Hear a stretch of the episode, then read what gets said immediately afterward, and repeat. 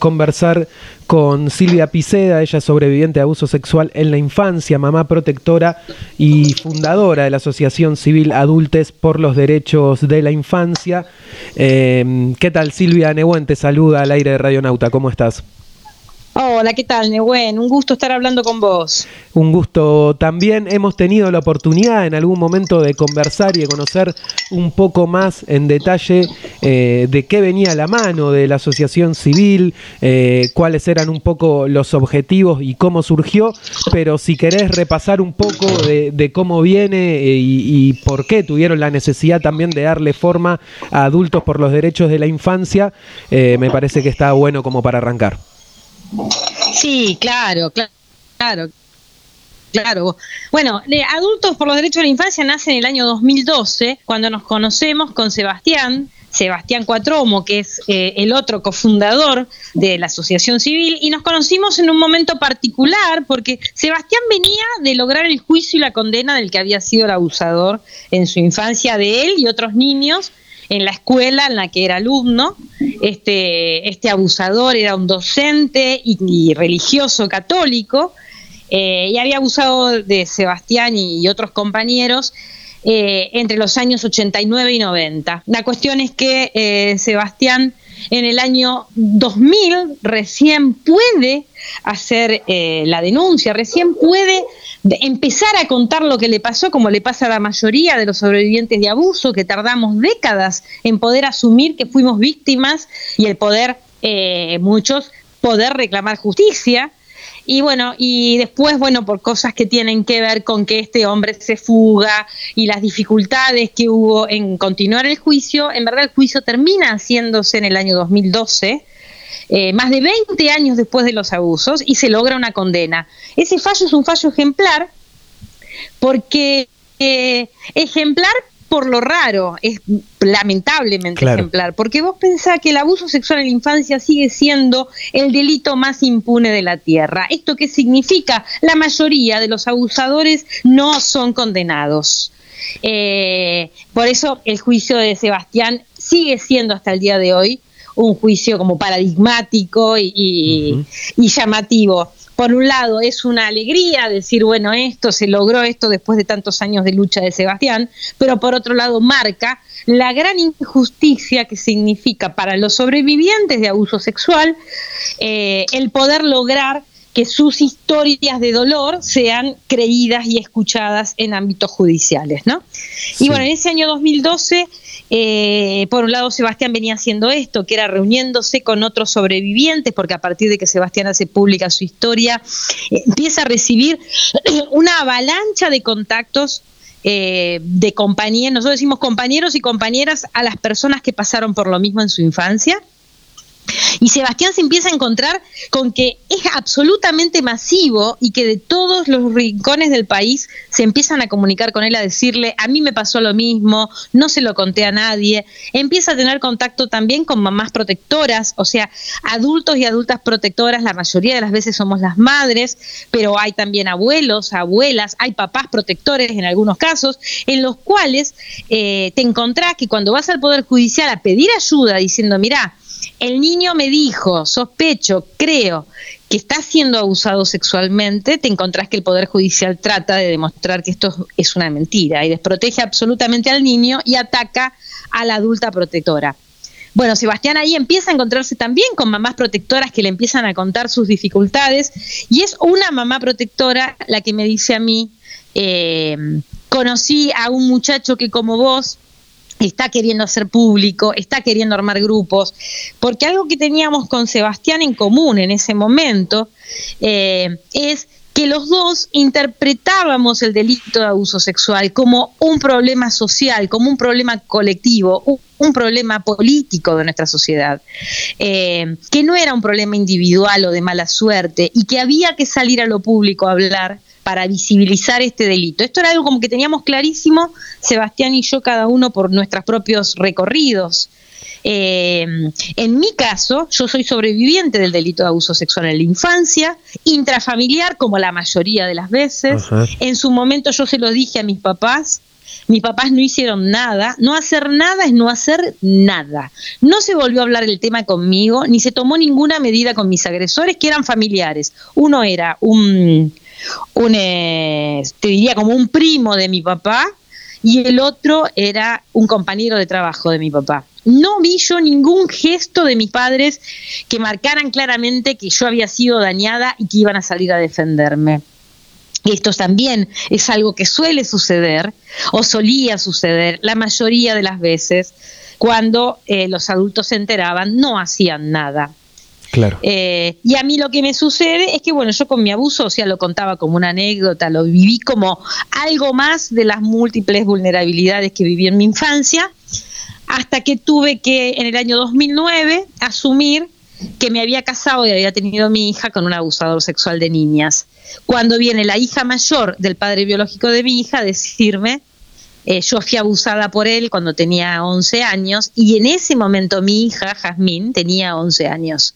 Entonces Romina, que es acá la heroína en nuestra historia, es la que nos viene a avisar y me viene a avisar a decirme, me doy cuenta que la nena está corriendo riesgo porque este tipo está cerca de la nena, está en contacto, de hecho es su padre biológico, y él abusó de mí a la misma edad. Vos sabés que esto también es algo que suele suceder a los sobrevivientes de abuso, que hablan de sus abusos cuando empiezan a ver a los agresores cerca de posibles víctimas. Entonces esto que hizo Romina es algo que muchas veces sucede que personas adultas o adolescentes eh, dicen, me pasó esto en la infancia para proteger a otros niños y niñas. Y bueno, y ahí empieza mi otro recorrido, que es el encontrarme que cuando voy al Poder Judicial a decir, miren lo que me enteré, este hombre abusó de su hija mayor, ayúdenme a cuidar a mi hija, me encuentro que el Poder Judicial de Familia de La Plata, a cargo del juez Hugo Rondina, lo que hace es decidir que la denuncia era como una denuncia falsa la de Romina y que éramos como unas mujeres maliciosas queriéndole, eh, en su momento era como que, que, le queríamos cagar la vida a un pobre tipo. Este era el concepto, ¿no? No que era yo una mamá que había escuchado a la otra víctima y estaba asustadísima pidiendo ayuda dentro del Poder Judicial ante lo que me había enterado. No, terrible. Yo ahí terrible también cómo, cómo, la justicia, cómo persisten esos mecanismos dentro del ámbito de la justicia y sobre todo eh, cómo está permeado también por esa mirada eh, eh, patriarcal y cómplice, ¿no? Porque en todo, en todo momento me parece que quienes transitan ese lugar desde, desde el rol de víctimas le toca, como, como bien vos hacías mención, toparse con todo ese tipo de, de trabas y de revictimización. Totalmente, y una absoluta desprotección a las infancias, que es lo que debiera ser, es la obligación del Estado, ¿no? Nuestro Estado ha firmado la Convención de los Derechos del Niño, se supone que tiene la obligación de defender los derechos de infancia, sin embargo, vos te encontrás que dentro del Poder Judicial hay serias dificultades para proteger a los niños y niñas víctimas, sobre todo cuando son víctimas de incesto.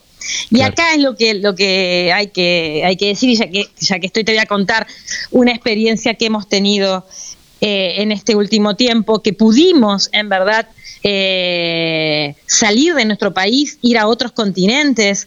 Eh, y lo que, de eso te quería preguntar. Un poquito este, un poco que, en esto que decías también de, visibilizarlo, tomarlo como un problema eh, político y estructural y no solo una cuestión eh, aislada o individual, ¿cómo fue un poco ese proceso que, lo llevó eso a, de gira un poco, por llamarlo de alguna manera, y qué, qué saldo y qué respuesta se han encontrado también en este intercambio?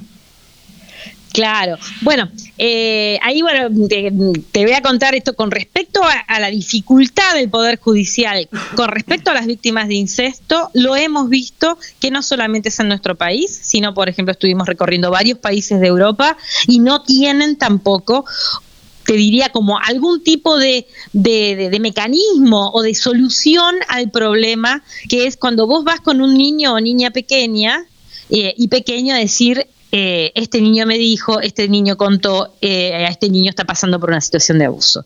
Esa, situación vemos que es una gran dificultad para todo Occidente, por lo menos lo que vimos, em, y, nos parece que eh, por eso nosotros vamos a seguir insistiendo, insistimos mucho con esto, de que tenemos la obligación de buscar protocolos eh, de que alguna manera garanticen la protección de las niñas y los niños eh, cuando son abusados o están siendo dañados dentro de sus hogares.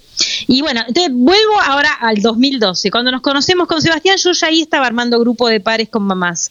Eh, por eso una mamá del grupo de pares, de esas mamás que se juntaban conmigo a hablar lo que nos pasaba, es la que conoce a Sebastián y hace el contacto. Yo empecé a armar los grupos de pares alrededor del año 2010-2011 y fue en base a mi desesperación y mi angustia ante todo el tema. Yo en verdad eh, jamás pensé que mi hija iba a estar en riesgo. Nunca se me ocurrió pensar que podía haber estado eh, cerca de un abusador sexual. En verdad, para mí, eso fue una realidad que me golpeó de una manera tan fuerte que sola no podía sentía que no tenía fuerzas, que no tenía recursos y que sola no podía. Y yo sabía que los grupos de pares, como los grupos de alcohólicos anónimos, de los grupos de Alanón, de, narcóticos anónimos, yo sé que funcionan y que sirven. Eh, empecé, yo decía, un par me va a decir, voy a poder encontrar más respuestas y empiezo a encontrar pares. Y ahí es que empecé a buscar otras mamás y empezamos a juntarnos mamás y compartíamos no solamente el horror, el espanto, la desesperación, sino que empezábamos a compartir recursos. En general a todas nos iba mal dentro del Poder Judicial, en general ninguno de nuestros hijos fue protegido a partir de que fuimos al Poder Judicial. O sea que había como un patrón común, que no era solamente que yo tuve mala suerte en La Plata, sino que en todos los juzgados, en líneas generales, las mamás protectoras estaban teniendo mala suerte. Tener mala suerte, una adulta protectora, significa que al niño lo están revinculando o revictimizando, intentando revincular con su agresor todo el tiempo. Eso es la mala suerte, ¿no? Eh, la mala suerte cuando no es escuchado y protegido un niño y no es escuchada la adulta protectora o el adulto protector, lo que está sucediendo es que este niño está siendo reencontrado con su torturador o con la amenaza de ser encontrado con su torturador todo el tiempo. No hay que entender la gravedad de esto. Eh. Y así fue como esta mamá me contactó con Sebastián y cuando nos conocimos con Sebastián fue realmente un encuentro fantástico, eh, una, cosa realmente muy alegre, eh, porque además nos enamoramos y, eh, y vivimos en pareja desde ese momento y lo fundamental es que pudimos armar este colectivo en base a estas experiencias que teníamos tan claras. Una era la importancia de la visibilización del delito de abuso sexual en la infancia, que es esto de salir a lo público en base a nuestros testimonios, a, hacer que se empiece a mover este bloque de silenciamiento social que todavía pesa en la sociedad. Eh, y por otro lado, el continuar con los grupos de ayuda de pares, que a partir de que llegó Sebastián, nuestro grupo de pares está conformado por sobrevivientes adultos del delito de abuso sexual, madres protectoras, otros adultos y adultas protectoras, parejas, amigos. O sea, nuestro grupo participa todo aquel o aquella que el abuso sexual en la infancia de alguna manera la, compromete en primera persona, ya sea porque tuvo un sufrimiento en lo personal o porque hay alguien que quiere y que le preocupa eh, que, que pasó o está pasando por lo mismo. Y desde el año 2012 hasta hoy, nuestro grupo de pares sigue ininterrumpidamente todos los sábados del año. Desde la pandemia ahora lo hace de manera virtual y es realmente un, evento maravilloso ver cómo en tantos años miles de compañeros han pasado y cómo ha servido para que las personas primero rompan con el aislamiento y la humillación de la soledad, porque nosotros estamos seguros que ese silenciamiento social, eso mismo que pasó en mi casa, que fue que mis adultos no hicieron nada y no volvieron a hablar del tema, eso no solo es cómplice de los agresores, sino que eso llena de culpa, de vergüenza y de absoluta soledad a, la víctima o al sobreviviente. Por eso el empezar a hablar en un ambiente empático es fundamental, para empezarnos a sacar la mochila de dolor, de humillación, de vergüenza y de aislamiento. Silvia, ahí mm, eh, hicieron en conjunto eh, esta gira por eh, Marruecos, Italia, Francia, Bélgica, España, Portugal, capaz que se me está perdiendo alguno en el camino. ¿Cómo fue esa experiencia y, qué, saldo se llevan, ¿no? Por ahí de, de analizar esta situación en otras latitudes también. Bien, vos sabés que primero nosotros estuvimos en octubre del 2022 en el Consejo de Derechos Humanos de la ONU. Primero que hay que, quiero como para que la audiencia tome conciencia de lo que es este, este delito. El delito de abuso sexual en la infancia eh, involucra al 20% de la población, uno de cada cinco. Esto según una encuesta del Consejo de Europa, que nosotros hacemos propia porque vemos que, se, que lo vemos que, que realmente da idea de la masividad. 20% de la población, de cada cinco personas que conoces, una ha sido abusada. Nosotros decimos, de cada 10 personas que conocemos, dos han sido abusadas, una de ellas de manera incestuosa. De manera incestuosa significa que el abusador es el padre, el abuelo, el tío, el hermano, el padrastro. También hay abusadoras mujeres, en menos porcentaje, pero también hay madres biológicas que son abusadoras, eh, mujeres abusadoras después siendo docentes, o sea, también nosotros lo que decimos es que los niños y niñas pueden ser dañados por cualquier adulto, no importa el género del adulto. Y esto es un concepto para nosotros muy importante, porque esto, hay que saber que la infancia es ese, ese momento biológico del ser humano en el que somos absolutamente vulnerables y que es muy importante una aldea adulta protectora, o sea, un conjunto de adultos y adultas protectores que tomen la, postura clara de salir a defender a los niños y niñas. Esto es un concepto que tenemos que tener, porque muchas veces se ha manejado los niños y niñas dentro de sus hogares, es el mejor lugar, es donde están mejor. Y sabemos que muchos de nosotros, dentro de nuestros hogares, fuimos golpeados, eh, que es otro abuso, fuimos golpeados, fuimos maltratados, fuimos despreciados, son todos modos de abuso y algunos sufrimos además abuso sexual. Esto es muy importante. Eh, entonces, estamos hablando de un delito que el 20% de la población lo ha padecido o lo está padeciendo antes de cumplir los 18 años.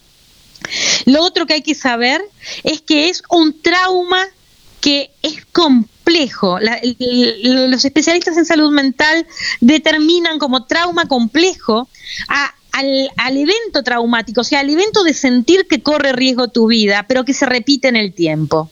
Y en verdad, el abuso sexual en la infancia, en general, no fue un evento aislado, sino que fue un evento cotidiano, que fue un evento que se repetía. Y la mayoría de las veces se repetía en ámbitos donde el niño o niña tenía seres de confianza y que quería, ya sea dentro de la casa, ya sea con el vecino, con el padrino, con el docente. Vos pensás que son lugares donde los niños tienen, están muchas horas y además quieren a esas personas que después terminan siendo sus agresores. Y termina siendo una pesadilla en la vida del niño o niña. Y por eso hay tantos síntomas y tantos modos de defensa que hemos tenido, que a muchos lo hemos arrastrado por años, que ha sido el modo que tuvimos de resistir en esos momentos para no morirnos, pero que en verdad después terminan siendo un conjunto de, de características, de signos, de síntomas y de modos de comportarnos que han sido bastante dañinos para nosotros. Muchos de nosotros hemos terminado con intentos de suicidio, por eso nos decimos, nosotros decimos que nosotros podemos hablar porque estamos y estamos con una salud mental eh, medianamente sana, por eso podemos salir a hablar, porque sabemos que muchos compañeros nuestras son las que las que aumentan las cifras de los suicidios. Eh, los que aumentan las cifras de la muerte adolescente por accidente porque también sabemos que el consumo de sustancias está ligado a los sufrimientos de infancia. Entonces, es importante tomar esta dimensión porque Estamos teniendo ahí algunos problemas en la comunicación, justo nos estaba... Eh, a ver, ahí, ahí creo que te escuchamos de nuevo, sí, ahí te recibimos bien. Hola. No, que te contaba que con esta visión. Hola. Sí, sí, sí, sí. Sí. Se te escucha bien, sí. Hola. Sí, sí, acá te recibimos, Silvia. No sé si vos nos escuchás. Ah, buenísimo. Sí, perfecto, yo perfecto. Eh, te contaba que con esa, eh, con esa conciencia y ese concepto y esa, y esa certeza es que llegamos al Consejo de Derechos Humanos de la ONU, con la certeza de que el abuso sexual en la infancia es una vulneración a los derechos humanos de infancia eh, absolutamente frecuente en nuestra sociedad y que está invisibilizado, porque nosotros consideramos que tiene que ser una prioridad la infancia y que tiene que ser una prioridad la vulneración a los de la infancia. Y así llegamos en, en octubre del 2022 al Consejo de Derechos Humanos de la ONU y nos encontramos con que las diferentes eh, misiones de los diferentes países eh, que escucharon nuestro testimonio y además tenemos el libro que se llama Somos Sobrevivientes, que es un libro que fue editado por la, editorial Alfaguara y escrito por ocho de los escritores más reconocidos de nuestro país, eh, que cuenta ocho historias, ocho testimonios de compañeros de nuestro grupo, ¿no? De llegue el testimonio y llegue la visibilización de este delito a, a todos los lugares para que esto, para que más personas los que no pasaron por esto empiecen a entender el dolor y el sufrimiento y lo que significa ser abusado en la infancia, y para los compañeros y compañeras que pasaron por esto y se sientan solos, sepan que somos millones, que estamos en todo nuestro país y en todo el mundo, y que bueno, que no estamos tan solos y que nosotros por lo menos hemos asumido la responsabilidad de salir ah, al mundo a decir esto para intentar cambiar la suerte de los niños de hoy, ¿no? Y bueno, llegamos ahí al Consejo de la, ONU y, de la ONU y nos encontramos que los diferentes funcionarios y diplomáticos nos decían que la problemática en verdad eh, se, se, sintieron conmovidos y todos reconocían que en sus países y en sus propias vidas habían pasado por situaciones de abuso o personas queridas y que conocían del tema, pero que no era prioridad todavía para las agencias internacionales el tema eh, abuso sexual en la infancia. Eso para nosotros fue como, bueno, decir, acá hay que seguir trabajando, ¿no? Porque eh, eh, si un tema no es prioritario, eh, no hay partidas económicas, no hay aumento en las investigaciones, o sea, no hay un estudio profundo como prioritario un problema para los estados. Así que por eso para nosotros es tan importante seguir con esto. Y vos sabés que a partir de haber estado ahí en Ginebra, conocimos a un funcionario eh, y es justamente Marruecos, un país africano y musulmán, un ir a dar nuestros testimonios a, Marruecos. Y es así como llegamos en del año 2023 a Marruecos y es gracias a Marruecos que nosotros lo que le pedimos es si extendernos el pasaje de vuelta un mes. Para ir a Marruecos vos tenés siempre que pasar por algún país, digamos, hay que hacer trabajo en España para ir a Marruecos. Entonces, y, nos dijeron que sí.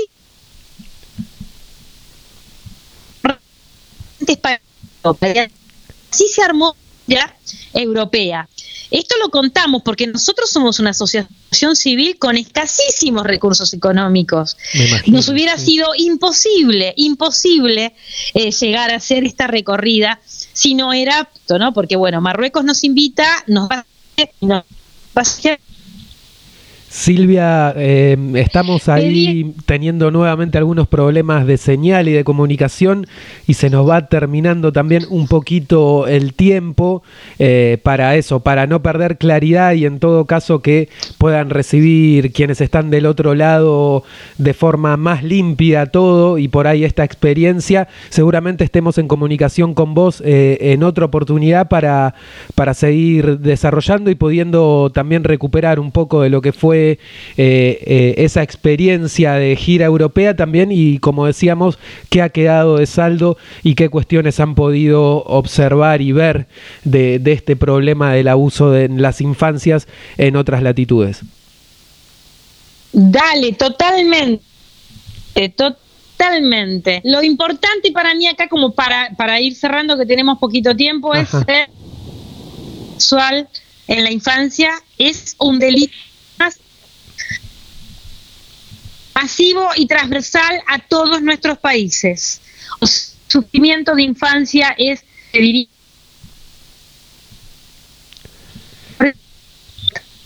que busquemos te estamos recibiendo muy mal. Eh, nada, te, agradecemos la comunicación, Silvia, y como decíamos recién, te volveremos a contactar seguramente. Queda claro que es un, eh, lo que tratabas, me parece decir, que es una cuestión estructural, que es un delito masivo que le toca también transitar y atravesar a un montón de gente, y ahí destacamos también el laburo que hacen ustedes de la asociación, pudiendo eso, ponerlo eh, en agenda, dándole visibilidad y asumiendo también que es un problema político que atraviesa a todas nuestras sociedades. Un abrazo grande, Silvia. Abrazo enorme, acá estamos, muchísimas gracias. Gracias a vos.